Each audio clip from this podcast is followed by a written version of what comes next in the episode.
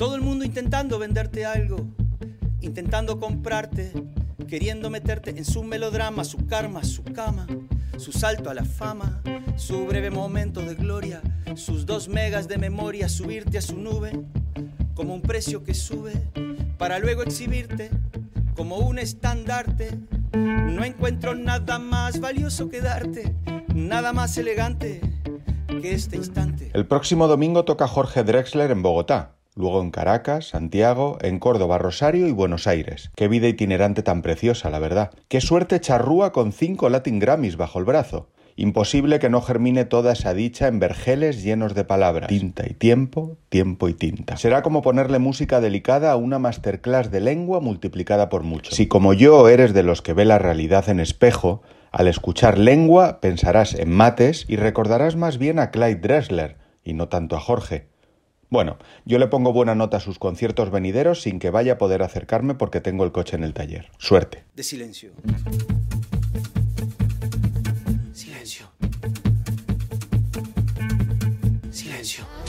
Lo más escuchado Spotify en la historia del mundo tal y como lo conocemos es Alfa, el nuevo trabajo de Aitana. A todos nos encanta muchísimo sin haberlo escuchado y a mí también, claro. Súper recomiendo. Pero el otro día pensaba en que daría un brazo por cambiar esa escucha obligatoria y social que nos viene a todos en otoño por la escucha privada, secreta, casi en versión beta de alguna canción postrera penultísima que por favor, por favor, componga el maestro Serrat en esa cima de madurez en la que está. Una madurez discreta después de la retirada. Joan Manuel, maestro, denos beta en vez de alfa. Piense usted los que vemos en espejo.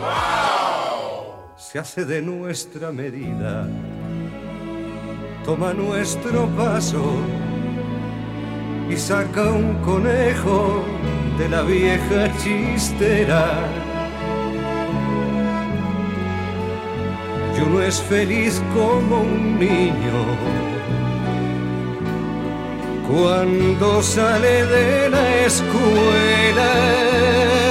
Recibí amable invitación del Festival de San Sebastián para el pase de prensa de No me llame ternera. Normal. La culture, ETA. Yo, a la contra, no he pensado tanto en ese ternera vasco que se muere en pantalla grande, sino en las terneras gallegas, que se mueren solas de COVID en la ventana pequeña de la televisión local. Le dije que no a Rebordinos porque antes de mirarme en los ojos de Urrutico Echea, quiero volver a Capote y reencontrarme en las miradas de los asesinos de aquella granja de Holcomb, Kansas. O visionar de nuevo esa película, True Story. una historia verdadera, que tanto me gustó de joven, antes de ayer, vamos. Un relato fascinante que crece a ratos en la cabeza de un asesino, James Franco, y a ratos en la cabeza de un periodista ex del New York Times, Jonah Hill. Nada que ver, o todo, con esto de Évole. Ficción, realidad, muertos sobre la mesa y un espejo. Creo que me gusta, aunque no sé, ya veremos. No he visto todavía la peli de Jordi y Marius Sánchez. Fin.